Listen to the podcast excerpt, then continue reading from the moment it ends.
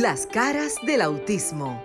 Auténticos, unidos, inigualables, sinceros, maravillosos y originales. Todas las facetas de un mundo diferente y especial en Las caras del autismo con Sofía La Chapelle por Sol, la más interactiva.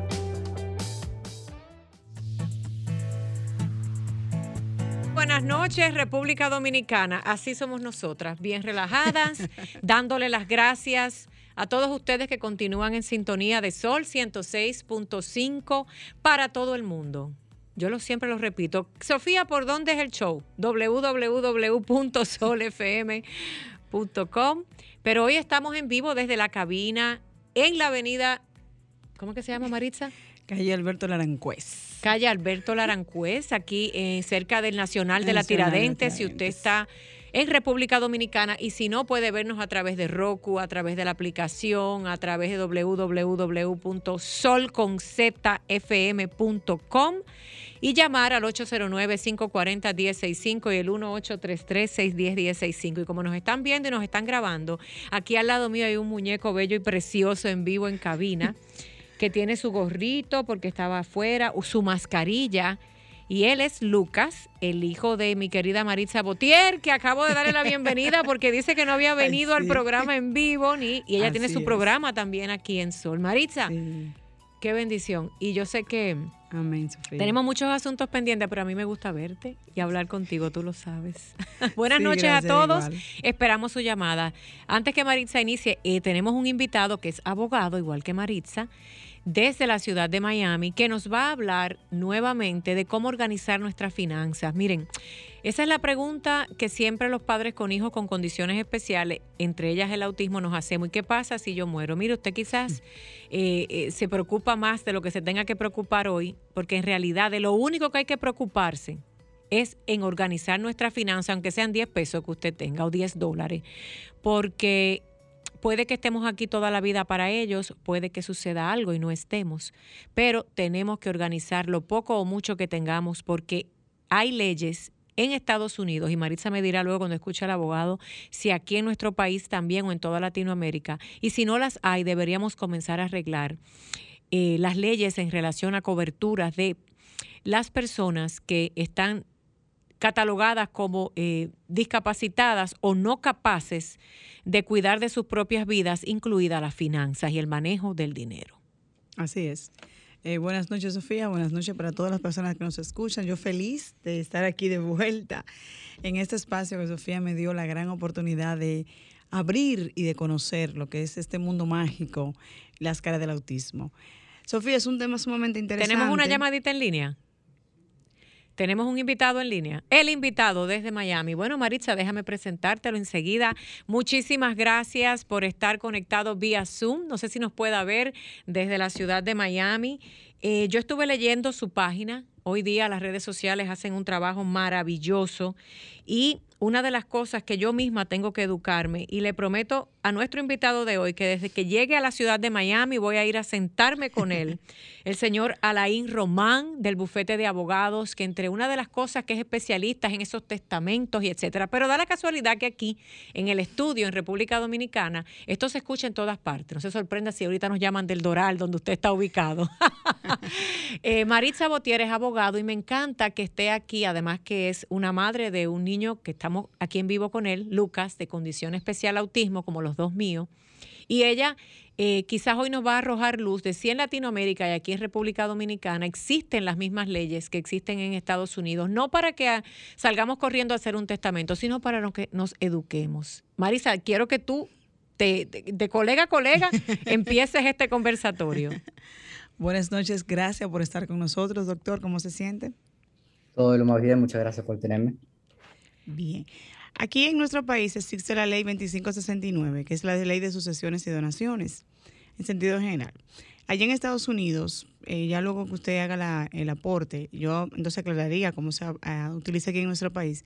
¿Cómo se hace? O sea, ¿cómo podemos nosotros proteger a nuestros niños, niñas y adolescentes cuando ya no estemos en vida aquí con ellos? Seguro. Eh, lo que pasa con muchos de esos niños, especialmente con autismo, y no necesariamente tienen que ser niños, pueden ser también personas adultas.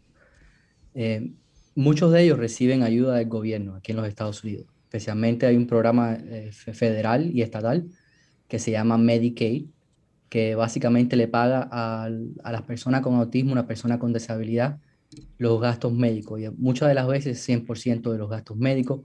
Y eso puede ser un beneficio que una persona con autismo, especialmente si, si no es una persona que es muy funcional y tiene quizá otros ah, problemas médicos, necesita.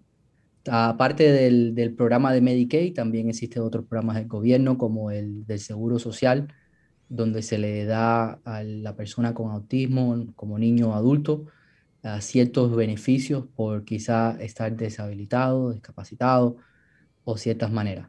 Muchas veces ese va a ser los, los únicos beneficios que tienen muchas de las personas con autismo.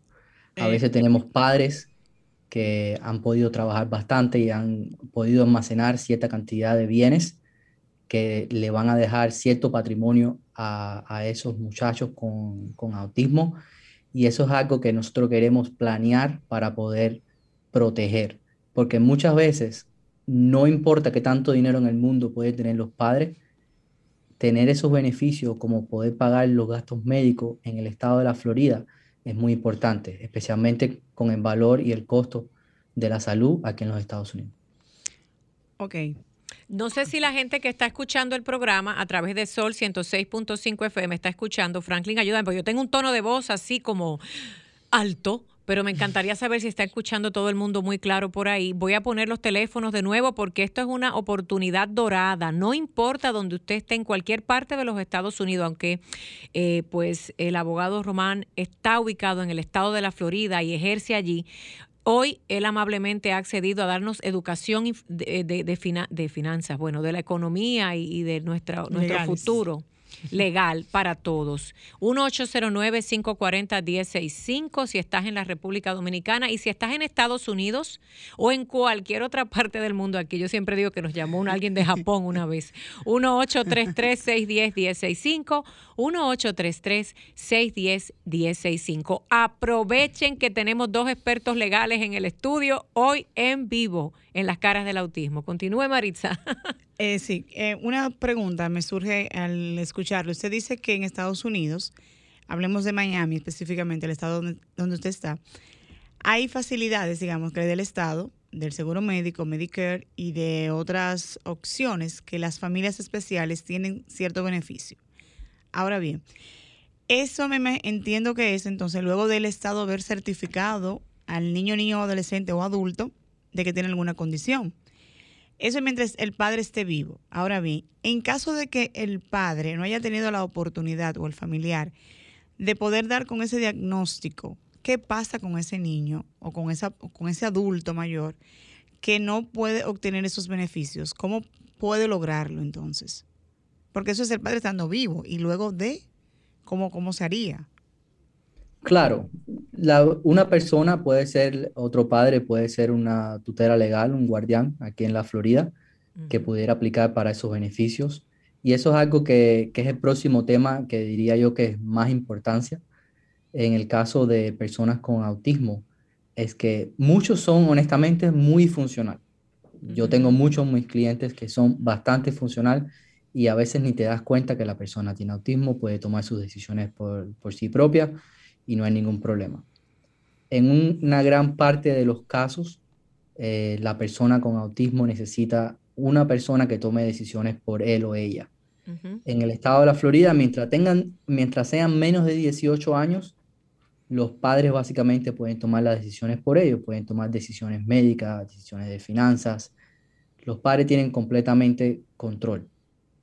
Ahora, el problema es el minuto que que el niño cumple 18 años. En ese momento la ley lo ve como una persona adulta y ahora los padres no pueden tomar decisiones por ellos. Y en una mm. persona con autismo que quizá tenga un nivel eh, alto de autismo o tiene poco funcionamiento, es muy, muy importante que los padres en ese punto entonces tomen el proceso legal para hacerse la tutela del niño para así que ellos pueden tomar decisiones por ello. Y muchas de estas veces no solo es para tomar decisiones por el niño con autismo, sino también para asegurarse que otra persona no los llegue a manipular de una forma incorrecta. Clave. Eh, Miren, déjeme, déjeme aclarar esto bien importante. Yo quiero que si usted está en el dial del ciento, suba bien en la radio, porque esto, mire, temas legales delicado. Acaba de decir nuestro invitado de hoy, y, Marisa lo sabe porque también es abogado, que el peligro más grande que existe en la comunidad del, llamada sector discapacidad, porque hay que ponerle un término de la ley, y en este caso incluso el autismo, el síndrome de Down y todas las anteriores, personas que quizás no puedan eh, tomar decisiones en la etapa de que son adultos, porque es que la ley indica que después de los 18 años, y que la mayoría de los países sucede, ya uno entra a ser un adulto. El, el peligro más grande es que venga una tercera persona que no sea mamá o papá con malas intenciones y ha sucedido porque yo conozco casos de personas con autismo que aunque sean supuestamente capaces de tomar decisiones financieras. Y sí los conozco, le voy luego a contar el caso de, de, un hombre con autismo en el estado de la Florida, que lo he tenido en mi grupo, que hasta que no se topó con una buena mujer que lo ama, todas las anteriores le llevaban todo su dinero. Y sí, él trabajaba y él ahorraba y todo, pero es que tienen un corazón tan noble. Aparte de que son fácil de manipular y convencer, supongamos que ese individuo con autismo sabe cómo cuidar sus finanzas porque alguien lo ayudó en la vida, ¿verdad? Sucede que son tan buenos porque es que no conocen la maldad, que si usted le dice que no tiene con qué comer, no tiene con qué pagar la renta, va a darle todo su dinero y luego se va a dar cuenta que no tiene para cubrir sus gastos. Déjame preguntarle algo. Es muy tarde después de los 18 años que los padres eh, busquemos ser nosotros mismos los tutores legales o busquemos una persona, una tercera. ¿Ya es muy tarde o se puede hacer después de los 18 años? No, después de los 18 años se, puede hacer. Honestamente, no se puede hacer antes de los 18 años. Ah. Los padres los son los guardianes legales ante que mientras tengan menos de 18 años ellos pueden tomar decisiones por ello. Y en el estado de la Florida, menos de 18 años tú no tienes la capacidad legal para entrar un contrato ¿Qué quiere decir? Un niño, una persona 15, 16 años entra a un contrato en el estado de la Florida y técnicamente el niño se puede salir del contrato porque hasta la edad de los 18 años, con ciertas excepciones, la, eh, la persona no tiene capacidad para entrar al contrato. Es cuando cumplen 18 cuando empieza el problema. Eh, a ver, no, dice, dice Maritza, al igual que quizás muchos de los radioescuchas y los que nos están viendo, que qué es eso de un contrato, que qué es eso de cuando se meten en un contrato. Estoy hasta preocupada yo. ¿Qué es eso de cuando firman algún documento? Hablemos como más castellano, más sencillo. Correcto, un, documento legal, vamos a decir que alguien viene y le dice, ¿quieres comprar un carro? Ah, caramba. Una obligación legal, ok. Ya, firma aquí, eh, le, corren un crédito, le, venden un carro. Ay, santo. Y, eso pasa todo el tiempo. No tiene que ser con un carro, puede ser, pon, cualquier otro ejemplo. Ok. Una casa, un carro, ser coprestamistas, Dios mío, ay, Dios mío. Estamos hablando, señoras y señores, me fui en vivo ahora por el Instagram, en las caras del autismo, de la importancia de tener, ahora digo yo, un contrato legal para proteger a las personas con autismo es el tema de hoy. Desde la ciudad de Miami tenemos un experto que nos está hablando, Alain Román, sobre precisamente eh, esta, esta vulnerabilidad de la población del llamado sector discapacidad, autismo, para no tomar decisiones legales. Y nosotros los padres, yo quiero ir hacia atrás para que Maritza también le vuelva a hacer otras preguntas a Alain.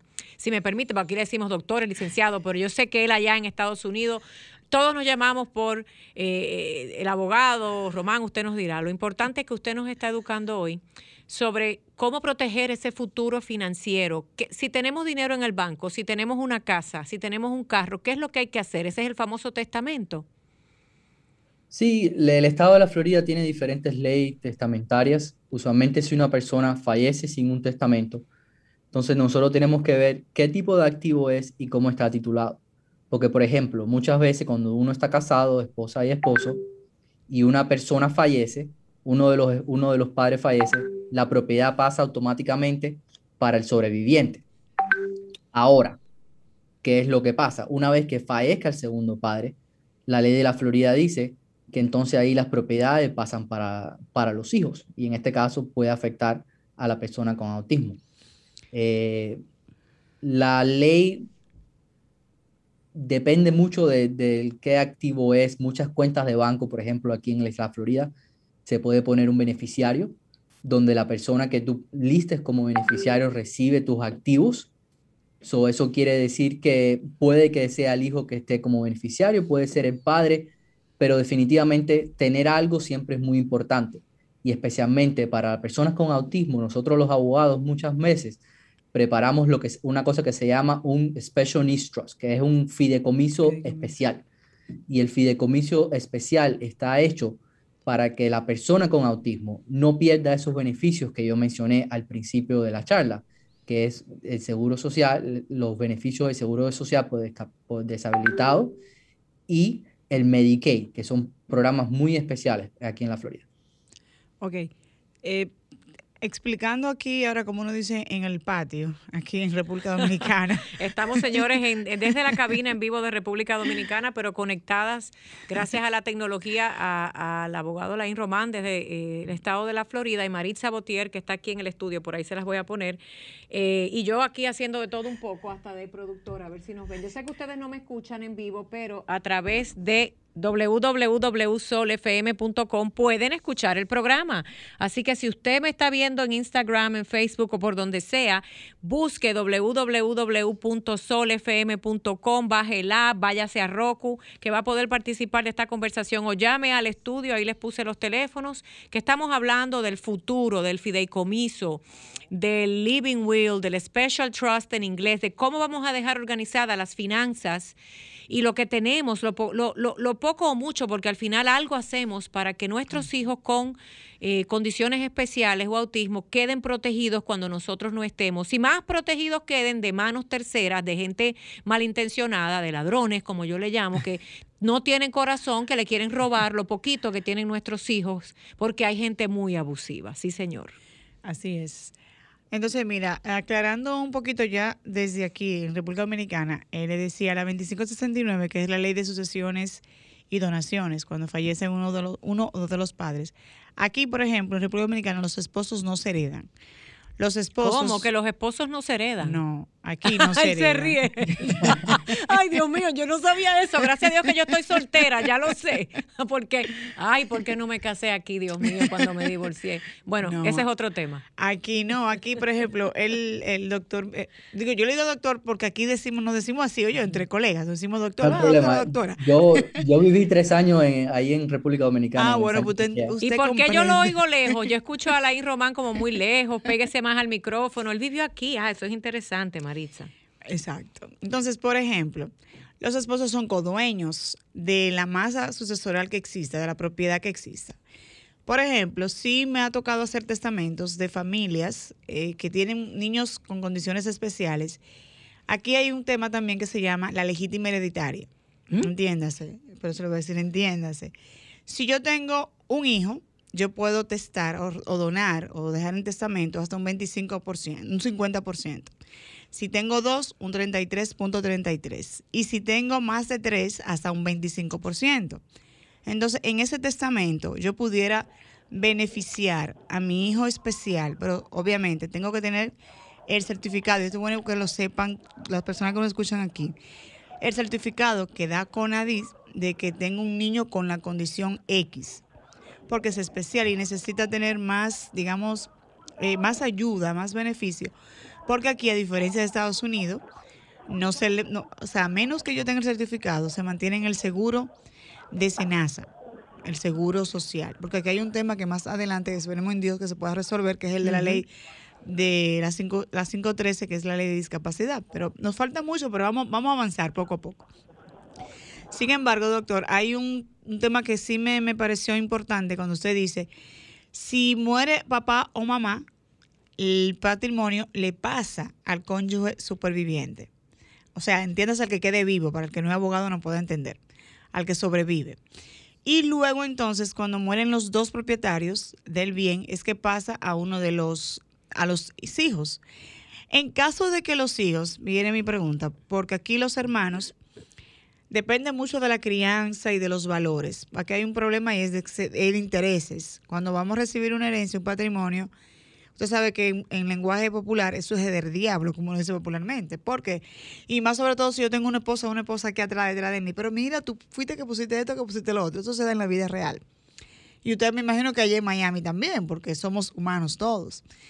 Pero cuando hay un hermano especial, tendemos, en la propia casa, a menos que no haya muchos valores bien inculcados, tenemos a decir, tu hermano necesita menos porque él ni sabe lo que, lo que es tener dinero. Sin embargo, uno que sí sabe lo que tener un niño especial sabe que ellos llevan más. ¿Qué pasa en el caso de los que los hermanos se opongan? Existe allá una tutela judicial que proteja a esos niños si los o eso adulto mayor, si los hermanos se oponen a que ese niño, ese niño adolescente o adulto pueda recibir más propiedad, o sea, dentro de la masa social, algo más de lo que le pueda corresponder dentro del testamento. Déjame eh, regresar un poquitico para lo que ahí estábamos hablando. En el estado de la Florida, los hijos heredan muchas veces cuando si los activos no estaban a nombre de los dos. Cuando los activos están a nombre de esposa y esposo, pasa para el sobreviviente. Hay ciertas circunstancias en la ley donde también pasa para la esposa y también para los hijos. Pero los hijos en tal no tienen, eh, como que no tienen un entitlement, no sé decirlo bien en español. Los hijos no tienen como, como el privilegio, de heredar eh, señores, cuando los abogados aquí hablan de activos, son sus bienes, sus casas, sus carros, sus terrenos, las cosas tangibles, las cosas físicas, joyas, cuadros, muebles, ropa, zapato. ¿O me equivoco? Así es. Correcto. Bueno, pues entonces, hablemos como más latino, porque yo sé que aquí hay mucha gente que no sabe nada de leyes. Señores, tranquilos, que yo les estoy ayudando. Ellos hablan de activos, de pasivos. Y el que no tiene tanto, miren, el que no tiene tanto dinero no sabe tampoco lo que es eso. También mi vocabulario a veces en español se va un poquito mal. Aquí lo ayudamos. Eh, entonces, como ellos no tienen necesariamente un deber de recibir la herencia, eso quiere decir que nosotros podemos desviarnos de, la ley. porque si uno no falleciera sin un testamento y, y las propiedades pasaran para los hijos, pasarían por partes iguales. Pero nos podemos desviar de la ley y dejarle más a un hijo que al otro. Definitivamente puede haber un hijo que el hermano o la hermana que no esté feliz, que le estemos dejando más a, esa que la otra.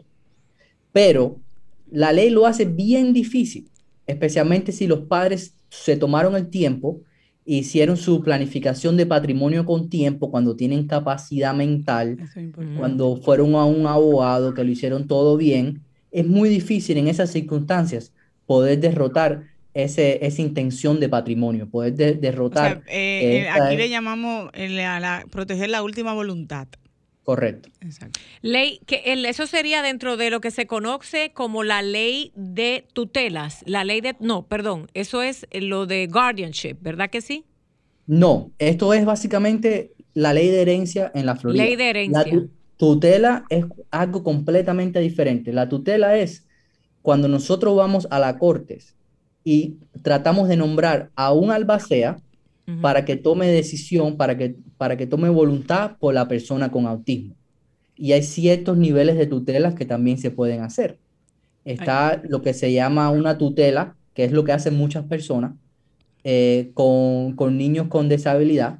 Es una tutela más simple, y está una tutela bajo el, bajo el capítulo 744, que es una tutela un poquito más complicada, porque se declara a la persona incapacitada, se le remueven ciertos derechos a la persona y esos derechos se le delegan al, al albacea, a la tutela, al guardián. Y, es, y cuando tenemos a un niño con autismo, una persona adulta con autismo, que es muy vulnerable a ser manipulado, a veces en la tutela del 744 es la más apropiada. A ver, eh, eh, Román, ¿cuán fácil es demostrar en una corte? Porque se lo digo por experiencia propia, cuando le hablo porque por mi experiencia propia y por experiencias de muchos padres de hijos con autismo específicamente, donde el autismo no se ve en la cara, no es una discapacidad que se ve, y le digo discapacidad porque está, está dentro del renglón discapacidad, señores. No se me ofendan, que aquí hay mucha gente muy sensible ustedes saben que yo de sensible no tengo nada. Cuando hablamos de educar y de informar, la sensibilidad la guardamos en el cajón. Pero dentro del autismo, para factores de leyes, se habla de discapacidad. Le digo esto porque en las cortes, y voy de nuevo al tema de tutelas, que es importante esto, porque así de importante es un testamento pero tan importante es tener un albacea, pero todavía mucho más importante es el tutelar, quién se encarga de tomar las decisiones. En el autismo, al no tener la persona una condición que se le vea en el rostro, y si es mínima o de manera amplia, autosuficiente para bañarse, cambiarse y las notas de la escuela son excelentes, es bien difícil comprobar que es eh, que su voluntad no ha sido manipulada. Miren, bien difícil. ¿Cómo pueden ustedes en una corte para crear una tutela? Alguien que tome decisiones por una persona funcional en el autismo, demostrar que puede ser altamente manipulable cuando todo lo que es visible para la humanidad se porta bien, no ha peleado con nadie, la, la escuela ha sido maravillosa Alguien le golpea en la cara, pero usted va y le pregunta, ven acá, ¿tú odias a Juan porque te dio un golpe en la cara? Te va a decir, no. Entonces, eh, Juan te dijo que pagaras el carro. No. ¿Tú amas a Juan? Sí, es bien difícil comprobar cuán manipulable es una persona con autismo. Claro. Bueno, lo primero que podemos hacer es probar un, demostrar un diagnóstico eh, de un doctor, un experto en, el, en el tema esa evidencia se introduce en la corte como evidencia que la persona tiene autismo y si, si es necesario, se, también se presenta al, doctor para que dé su testimonio. Segundo, en muchos de estos casos de tutela, especialmente los casos de incapacidad, la corte nombra a un comité de tres personas ah. que muchas veces son, eh, bueno, no muchas veces, espérese, espérese, suavecito, que esto, la gente se me duerme en la radio. Miren qué interesante, el abogado que está en el estado de la Florida, pero bueno, las leyes, mire, yo entiendo, hágase de cuenta que es para el mundo entero, porque poca gente nos educa, poca gente y pocos abogados. En el mundo español, latino, trabajan esto, así que yo lo felicito primero que nada. Maritza ve copiando, que sea otra subespecialidad. Suelta los bienes raíces, que eso no deja. Pero bueno, es importante señalar de que hay un comité que puede ir a una corte para demostrar que la persona con autismo, hasta altamente funcional, puede ser altamente manipulable, cosa contradictoria a lo que estoy diciendo, pero a la misma vez una línea muy fina, porque cuando una persona con autismo demuestra ante el mundo que supuestamente todo está bien, neurológicamente su corazón, su alma y su sentido es tan noble que puede ser altamente manipulable, pero es que todo lo que están allá afuera, y he visto jueces que no entienden eso, he visto Ay, Dios mío, trabajadores sociales que se lavan el cerebro también y dicen, pero es que, es que él todo lo puede hacer o ella. Pero hay tres personas que entran a corte y dicen, un momento, esta persona puede ser altamente manipulable, le pueden robar su herencia y no, puede, y no es capaz de tomar decisiones. ¿Quiénes son? So, la, el comité es un, son tres eh, doctores que apunta a la corte, pueden ser psiquiatras o otras especialidades. Son apuntados por la corte para hacer una examinación de la persona con autismo eh, ellos hacen un, examen completo para ver eh, a qué nivel la persona puede ser manipulada. Definitiva, definitivamente, aunque la persona tenga un acto funcionamiento, si tiene un diagnóstico con autismo, y eso es algo que me imagino muchas de las veces cuando el padre trae este tipo de petición de tutela, es porque ya sabe que, que la persona, el niño, tiene autismo, y va a haber mayormente de las veces un, un tipo de diagnóstico eh, se le pueden, aunque sean altamente funcional, se pueden remover ciertos derechos que, pueden, que puede utilizar otra persona para manipular a la persona con autismo. Cuando, cuando usted se refiere a remover ciertos derechos, básicamente, ¿qué, qué significa eso? Ok. El, en el estado de la Florida uno tiene derechos, derechos como para votar, derechos para manejar, derechos para entrar en contrato, lo que estábamos hablando antes, ir a comprar un carro, eso es un contrato, uno firma legalmente, el derecho de tener un arma, eh, el derecho de poder tomar tus decisiones médicas por ti mismo. Esos derechos en una, en una, en una tutela de, de capítulo 744, ciertos derechos se les remueven a la persona. ¿Qué quiere decir? A la persona se le puede remover el derecho de poder tomar decisiones médicas por sí, o, por sí mismo. Por sí mismo, ok. También se le puede remover el derecho de poder entrar en un contrato. Y estos derechos para una persona con autismo a veces es muy importante removerlo. Exacto. Me encanta que lo diga. Mire, una persona con autismo, y perdonen que los interrumpa, es para que como madre tengo que entrar entre ustedes los expertos porque hay gente que está por ahí. Miren, ustedes están dormidos. 1-809-540-1065. Después no me digan 1-833-610-1065. Llamen porque es que a mí me hacen, mire, a mí me hacen todas las preguntas del mundo, como si yo fuera abogado, ginecóloga, sexóloga, mamalóloga, todo lo que usted quiera. Me, que si, ¿cómo, ¿Cómo es que voy a comprar una casa? Mira, Sofía, que me estoy divorciando. Hay una llamada en línea. Buenas noches, las caras del autismo. Bien, eh, eh, saludo, ¿cómo está Sofía? el amigo de San Cristóbal. Qué bien, sí.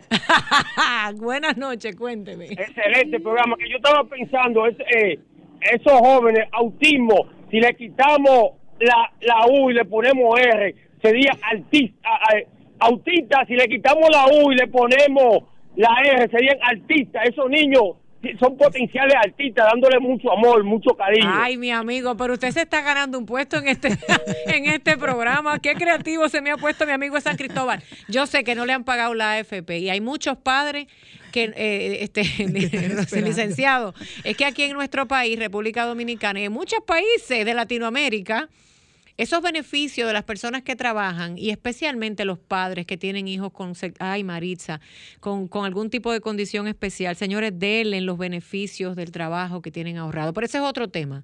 Vamos de nuevo aquí. Gracias por su, por su sintonía de todos los sábados. Tenemos tres, tres personas que no se pierden el programa y ninguno tiene hijos ni familiares con autismo. Dios me los bendiga. 1-833-610-1065 y 1-809-540-1065. No me estoy yendo del tema. Estamos hablando de eh, probar en corte cuán manipulable o no puede ser una persona con autismo, especialmente después de los 18 años, cuando legalmente está capacitado supuestamente por las leyes para tomar decisiones como comprar algo en la vida, como ser coprestamista, que son de los fraudes más grandes que he visto que hacen con las personas con discapacidad, que los hacen firmar porque algunos de ellos cuando son altamente funcionales y trabajan, tienen buen crédito porque son buenos empleados.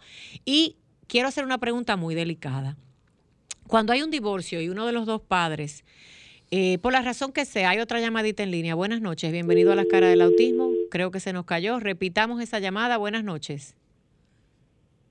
Hello. ¿Qué tal? Buenas noches. Sí, estoy llamando para reportar mi sintonía. No quería porque soy tímida, que no quiero cansarle, pero como como como yo estoy dentro de los tres. Ella es otra de nuestras fieles escuchas. Qué interesante el tema, ¿verdad que sí? Para la vecina tuya, la vecina tuya que tiene un hijo con autismo, que yo lo sé ya. bueno, mira, si tú supieras que por el parquecito aquí de Don Juan I, que yo vivo en la Romana, hay una señora con, con hija, con una hija, sí, con, con, con condición, bueno ya a mí se me ha encaquetado especial, pero eh, sí, con una condición, pero ella, ella es una señora que le da mucho amor y ha dedicado su vida. Eh, eh, Laura decía, el desgraciado, el marido la dejó, pero eso no importa.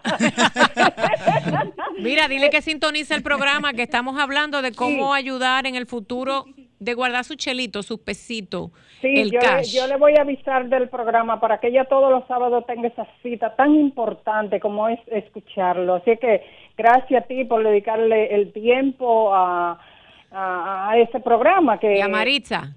Sí, a Maritza y, a ti también, Sofía, pero a Maritza, que, que, es una compañera tuya que te ayuda, y a todo lo que, que, yo sé que hay gente que no, que no, que no llaman, pero que están en sintonía, que apoyan, porque hay personas con tímidas o que quizás no, no tienen para llamar. Pero... Ah, pero yo mismo voy a regalar unas cosas al cierre de este programa, vamos a decir dónde vamos a dar regalos para mamá y a que llaman. Ah, qué bueno. Un abrazo, se me cuidan mucho. Bendiciones. Amén, igual. Eh, el abogado y Maritza gozando. Eh, Tú decías cuando, ah, cuando se divorcian. los padres, esto es bien delicado, creo que, mira cómo él se ríe, ha tenido varios casos, lo veo porque estamos a través de Zoom, gracias a RCC Media y al Sol, entrevistando al licenciado desde la Florida. Miren, a veces los padres cuando nos separamos de nuestros hijos con condiciones especiales, por la razón que sea, yo no quiero poner razones, no estamos de acuerdo en las tomas de decisiones. ¿Cuán delicado es esto cuando cumplen 18 años y uno de los padres entiende que hay que retirarle el poder a ese hijo de tomar decisiones, porque sabemos, uno de los padres, no los dos, ¿ok? Que ese individuo adulto con autismo o con cualquier otra discapacidad no va a poder tomar decisiones, pero hay un padre que se niega. Hay que ir a la corte, me imagino, otra vez. Sí, correcto en ese caso, el otro padre puede objecionar. Una llamadita en línea, disculpe, que este es el, programa del pueblo que no tiene voz. Aquí tienen. Buenas noches, Maritza, cógela. Sí, buenas noches, las caras del autismo. Ah, aló. Sí, Diga. sí, le escuchamos. Dígame. un detalle importante. Si usted oye allá en Miami que están necesitando cocineros para restaurante o barco, avíseme porque yo, yo trabajo eso. ¿Y usted tiene papeles para viajar a Miami? Se busca, eso se busca, parece en lo que dicen berenjena. Dios mío, este, esto es la... Mire, a usted le deben de dar un empleo en este país, porque yo no he visto un ser humano ni más insistente, de buena manera, más proactivo y más creativo que usted. Ya usted quiere un trabajo en Miami, no tiene ni cómo llegar. Ahorita está haciendo su diligencia. Si hay, doctor, si hay, usted le avisa. Seguro.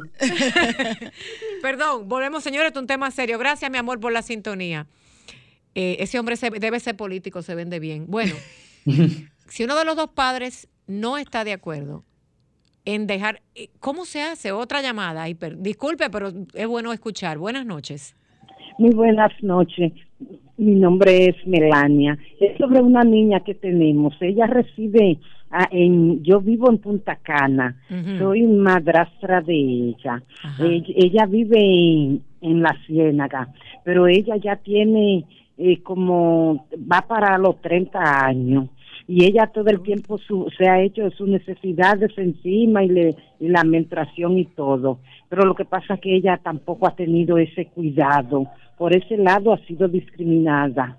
Y entonces también que le llegaba la ayuda a los a los, los abuelos fue que todo el tiempo se encargaron de ella y, y la ayuda de quédate en casa y no, ahora no sé si, se la han retirado y también que ha sido un problema para llevarle al médico. Ella, ella se pone muy contenta cuando la llevan a la playa, cuando la sacan, muy feliz y como que tampoco ha tenido, eh, digamos, no han tenido la psicología así para tratarle y a veces se ha ponido como como rebelde, como agresiva, violenta, porque a veces eh, el medicamento que ella necesita no lo han encontrado de una vez por la necesidad. Al fin que esa niña ha pasado mucho, muchos inconvenientes en la vida, pero gracias a Jehová ya se le encontró medicamento que se, se fue, se le llevó, se le consultó por ahí por, por el 20, 2030 y gracias a Jehová, pero ya esa niña pasó mucha y sus abuelos que ya están de, de 80, de 85 y así. Señora, ¿cuál es, ¿cuál es su nombre? Mire, la vamos a tener en línea y yo, usted es la madrastra, yo le agradezco esta llamada. Que usted se preocupa. Quizás su mamá no, no tiene la voz, la fuerza o el conocimiento de que existen estos programas o de cómo hacer las cosas. Le agradezco infinitamente. Franklin. Todos los, todos los sábados yo le escucho a usted. Ay, y la veía en el programa de, de, de, de Univisión también. Ay, santo, ese de hace como 10 años. A mí me llama gente que me dice, Sofía, yo te estoy viendo en Nueva York y yo, ah, padre, gracias mi doña, que Dios me la bendiga por su preocupación. Franklin, que está por aquí, me va a ayudar a dejar el teléfono. Maritza, que es abogado y que tiene eh, eh, un hijo con condición especial, que lo tenemos aquí bien lindo a Lucas, va a tratar de canalizar, aquí ya gracias, nos dieron su teléfono, señora, en privado, ¿verdad? Luego la vamos a llamar para ver de qué manera, porque estamos hablando de una persona que tiene una discapacidad que ya es mayor de edad y que quizás no ha recibido los beneficios, pocos o muchos, no importa, que el gobierno esté dando en nuestro país para que tenga una mejor calidad de vida. Que Dios me la bendiga por esa llamada. Déjeme retomar el tema. Llamen, llamen que este programa es para eso. Patrocinadores llamen para pagarnos aquí unos cuantos segmentos y regalar cosas que hacen falta. Yo, no, pues yo tengo tres años pidiendo y no pasa nada, pero bueno. Vamos a seguir. Entonces, los padres que estamos divorciados y que hay uno de los dos padres que entiende por amor, por egoísmo, por maldad, por temor, por la razón que sea, no las quiero nombrar. Pero uno de los dos padres entiende que ese que esa persona con autismo ya es mayor de edad y que puede tomar sus decisiones. Pero el otro padre entiende, ven Lucas, mi amor. El otro padre, sí, yo sé que no tiene carga, mi amor. Lucas no está diciendo que hay algo que no tiene carga. Eh, Lucas, eh, quiero que sepan que está en cabina y es el hijo de Maritza, pero él es altamente funcional en el maravilloso mundo del autismo. Y algo está fallando y él me dice, oye, eso se apagó, hay que, hay que ponerlo a trabajar. Volvemos al tema. ¿Qué pasa? ¿Qué pasa cuando uno de esos dos padres no está de acuerdo y quiere que su hijo o hija adulto sea el que tome las decisiones cuando el otro dice, es que por experiencia a través de los años hemos tenido que tomar decisiones por él o por ella. Hay que ir a la corte, digan usted. Claro, en el estado de la Florida, una vez que tú empiezas el proceso para nombrar la tutela, para nombrar el guardián, es bien difícil echarse para atrás. Eso, una vez que el otro padre lo que puede hacer es o tratar de traer evidencia que la persona no tiene autismo o que no o que puede tomar sus propias decisiones, que como vamos a saber cuando una persona tiene autismo es bien, aunque sea bien leve, muchas de las veces puede ser suceso, suceso, no sé, no sé si mi palabra, yo le ayudo, dígame, tiene que ser que dígalo en inglés, que yo, yo, le hago la susceptible a ser manipulable. Manipulado. Entonces, lo que muchas veces, la razón que los padres se fajan no es necesariamente porque el niño tiene autismo o porque tiene que tomar las decisiones. Es quién va a hacer la tutela del niño. Ah. Y va a ser uno o el otro. O los, muchas veces termina siendo los dos. El egoísmo de quién toma las decisiones. Correcto. Eso es lo, esa es la pelea. No necesariamente si debería hacerse la tutela o no. O sea, e, es el asunto de saber si soy yo o es, o es él quien va a tomar las decisiones por o por la niña o el niño adolescente, adulto, porque allá de 18 años en adelante. Correcto. Aquí, por ejemplo, en nuestro país, nosotros en el, en el Tribunal de Niños y Adolescentes se nombra un consejo de familia. A diferencia de allá, que son tres, aquí son siete. Aquí está, pero está conformado también por miembros de familia, de materna, paterno, entonces ya viene el doctor, el psiquiatra, psicólogo, para hacer el análisis. Se nombra, bueno, aquí le llamamos curador o tutor, para que tome las decisiones eh, por él o por, por él o por ella, ya adulto. Pero aquí, por ejemplo, el consejo de familia se nombra entonces un principal, me imagino que como igual que allá, entonces, pero allá usted dice que solamente decide uno Aquí se nombra un tutor y un cotutor. No, se puede hacer un cotutor aquí también. Ah, ok. Entonces, en ese caso, los padres. Ah, tenemos una llamadita. Otra llamadita en línea. Buenas noches. Ah, no tenemos llamada. no, perdón. Entonces, en ese caso, ¿pudieran los padres, digamos, ponerse de acuerdo y yo ser tutora y él cotutor o viceversa? Correcto. Porque si están de acuerdo, no hay que ir a la corte. No, no, pero. Eh, Ellos se pueden poner de acuerdo. Claro que sí. ¿Cómo dijo usted? que ellos se pueden poner de acuerdo para los dos ser cotutores. Ok, me entendí. ok, pero la pregunta era, ¿qué tal si uno de los dos padres dice, aquí nadie tiene que ser tutor de esa persona porque puede tomar sus decisiones propias? Mire, se lo voy a, le voy a decir un tema bien delicado. A mí me llegó un caso de una madre divorciada. No, este caso era el padre. Un padre que quería eh, eh, ¿cómo se llama? Para que el hijo con autismo no pueda tener hijos. Es un tema delicado, o sea, para poder castrarlo, para que no tuviera hijos, porque... Descendencia. Para descendencia, porque aunque es una persona, bueno, es que aunque y yo conocí a la persona, aunque es una persona que sí, que estudia, que es muy inteligente y todo lo demás, es como un robot, es muy mecánico. Todo lo que hace lo hace bien porque desde pequeño los padres lo educaron a hacer las cosas y sabemos que en el autismo, cuando usted enseña a una persona, lo hace, pero es como mecánico, es, ah, robotizado. Tener un hijo, una persona con autismo, es bien delicado. Entonces, el conflicto vino cuando ese padre le dijo a la madre La madre quería tener descendencia, nietos de su hijo con autismo, pero el padre entendiendo que en porque miren, ir a un trabajo, cobrar un cheque y esas cosas parecía es algo al final robotizado, pero cuidar de un hijo cuando tú no sabes a futuro si ese hijo tuyo va a tener autismo o no, el padre quería eh, castrarlo, evitar de que tuviese hijos y la madre no y hubo que ir a corte. A eso es que yo me refiero. Cosas tan delicadas como esta. Yo no sé si le ha tocado un caso como ese. No, tan extremo como ese, honestamente no. Pero bueno, te puedo más o menos pensar, eh, decir lo que yo pensaría o lo que yo pensaría que una corte decidiera aquí. Ajá. Eh,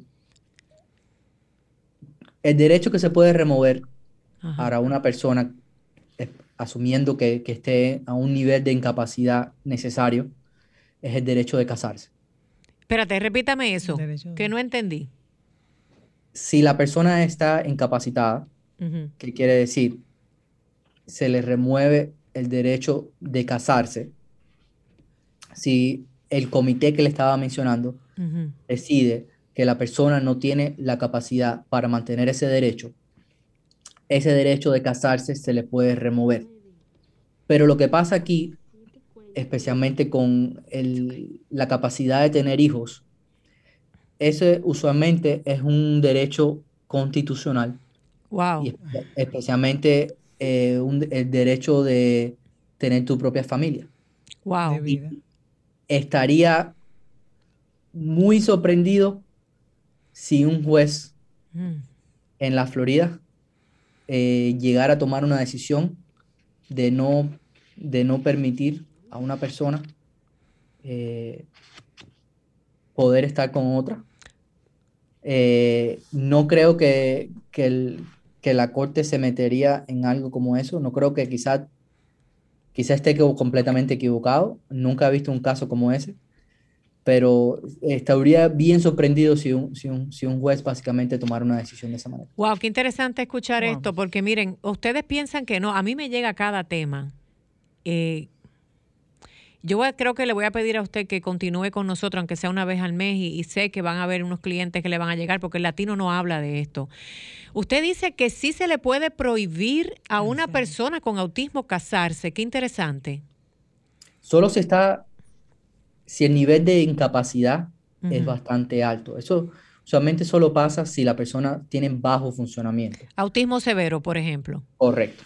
Cuando el autismo es bien leve, el funcionamiento es alto, esos derechos casi nunca se remueven. Ahora, el, nuestro abogado en el estado de la Florida, que las leyes en Estados Unidos son la mayoría casi iguales para todos los estados, a, menos que exista un precedente, o sea, que algo sucedió que cambie en, cierto, en cierta ciudad o país o estado. Bueno, qué profunda me fui. Ahí me entró la cuestión periodística. Bueno, pero el hecho de, del temor porque es un temor real, señores, de que algunos padres tienen de que sus hijos con autismo, especialmente el varón, embarace a una jovencita, si es guapo, si es lindo, si es altamente funcional, eh, o que una joven, una mujer con autismo, ¿cuántos casos no hay de violaciones? Por eso es otro tema. Vamos de nuevo a lo que es normal. El temor de un padre o madre con relación a que hijo o hija con autismo pueda embarazar a una persona. Eso es algo que nos acaba de explicar el licenciado, que en los Estados Unidos la constitución va a ser muy difícil que podamos infertilizar, por así decirlo, que por ejemplo se le prohíba a una temprana edad, después de los 18 años, a una mujer con autismo, a un hombre con autismo, el, el que no puedan engendrar. Esto es bien debatible, esto es un tema bien interesante porque existe ese temor y todavía la ciencia no ha podido determinar si una persona con autismo y si hay alguien que escucha este programa que ha vivido esta experiencia, sería importantísimo tener ese dato de si el hijo o hija con autismo ya tiene bebés, sea que se casara o no, porque hay gente con autismo que va a tener relaciones sexuales, cásese o no. Eso de casarse, maravilloso. Pero el hecho aquí de que pueden tener actividad sexual, las personas con autismo es seria y el temor de que queden embarazados y que el temor de que ese eh, de muchos padres de que ese hijo o hija tenga un bebé o una persona con autismo. La ciencia todavía no nos dice hasta dónde llegamos con los códigos genéticos y el autismo y si es hereditario o no. Es una realidad Y sé que hay muchos padres que quizás están escuchando y un esto. Temor latente. Y un tema real. Si usted es uno de esos que ya pasó por esta experiencia, si logró algo, si tiene un hijo o hija que ya tiene un hijo con autismo, déjenos saber, por favor, porque es importante. Estábamos hablando aquí de cómo hacer un testamento y de cómo también buscar un guardianship o tutelar a alguien que tome las decisiones y de esas decisiones estamos hablando. ¿Cuál es el éxito que ha tenido usted en las cortes con relación a un tutelar, un guardianship? Muchas veces cuando tenemos a una persona con autismo, la corte va a nombrar una tutela a un cierto nivel.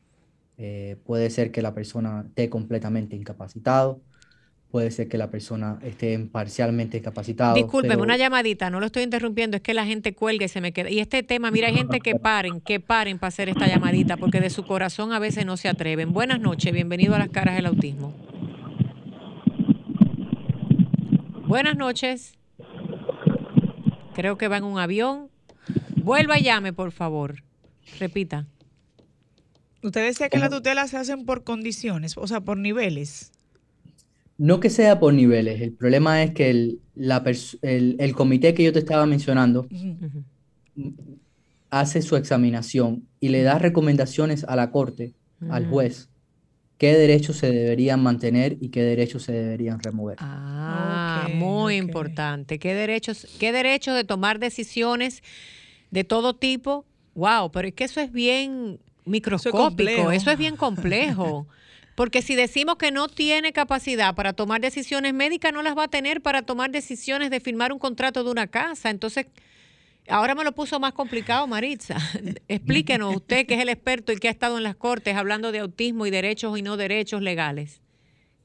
¿Qué es lo que pasa? Que cuando tienes una persona con autismo, con un alto funcionamiento, mm.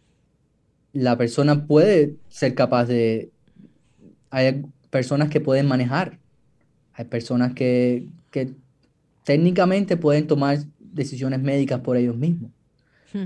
Eh, en esos casos, no, porque nosotros también queremos proteger los, esos derechos tan importantes que tiene la persona. Y no queremos remover el derecho solo por el hecho que la persona es autista. Pero el tutelar no es removerlo y el tutelar no cuenta. ¿Qué es lo que pasa? Al tú tener la tutela, tú estás removiendo ese derecho mayormente y delegándoselo a la tutela, pero esa persona ya no va a poder tomar esas decisiones ella misma. Nunca más en su vida tú no puedes revocar un tutelar y regresarle los derechos a esa persona. Al menos que la persona vuelva a recuperar capacidad, que quiere decir no tenga autismo. Que no tenga autismo. Wow, wow, wow, qué programazo. Doctor, no me quiero, no quiero que se, se, vaya el tiempo sin preguntarle. Entonces, si un tutor eh, fallece, ¿qué pasa entonces con esos derechos de ese tutelado?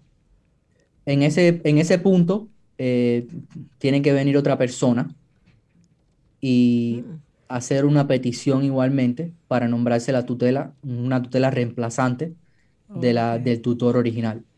¿Y Muchas veces se hace ¿y eso. puedo renunciar a ser el tutor también? ¿Pudiera yo renunciar a ser el tutor? ¿Existe eh, esa posibilidad? Definitivamente. Tú pudieras renunciar a ser el, tutor y, otra persona puede peticionar para hacerlo por usted. Wow. ¿Saben por qué tenemos que hacer todas estas preguntas? Porque el autismo es tan incierto, es tan variante. Mira, mira la pregunta que acaba de hacer y escucha la pregunta que acaba de hacer Marisa. Yo, yo agarro la tutela, pero entonces ya después yo me arrepiento, sea papá, mamá, tío, abuela. Pero ¿qué pasa si de repente ese tutelar, sea quien sea, ese quien toma las decisiones por ese adulto con autismo, porque ya se decidió en una corte, ya estamos en otra fase, fallece, por ejemplo, en un accidente? Porque hay cosas que pasan en la vida, por eso es que hay que ir a la corte y por eso hay que preguntar y por eso hay expertos para todo. ¿Legalmente y automáticamente esa persona con autismo retoma sus derechos o es que quedan nulos por completo? No, la, la, persona no retoma los derechos. Lo que tiene que haber entonces en ese caso un reemplazante. Pero la persona no va a recuperar sus derechos a menos que exista una orden de la corte devolviéndole los derechos. O sea que es una decisión muy seria ir a tomar, eh, o sea, nombrar un tutor. Porque es que prácticamente pierdo todo. Yo tendría que probar que ya estoy en la capacidad de recuperar cuáles son esos derechos que de una manera u otra perdí. Correcto.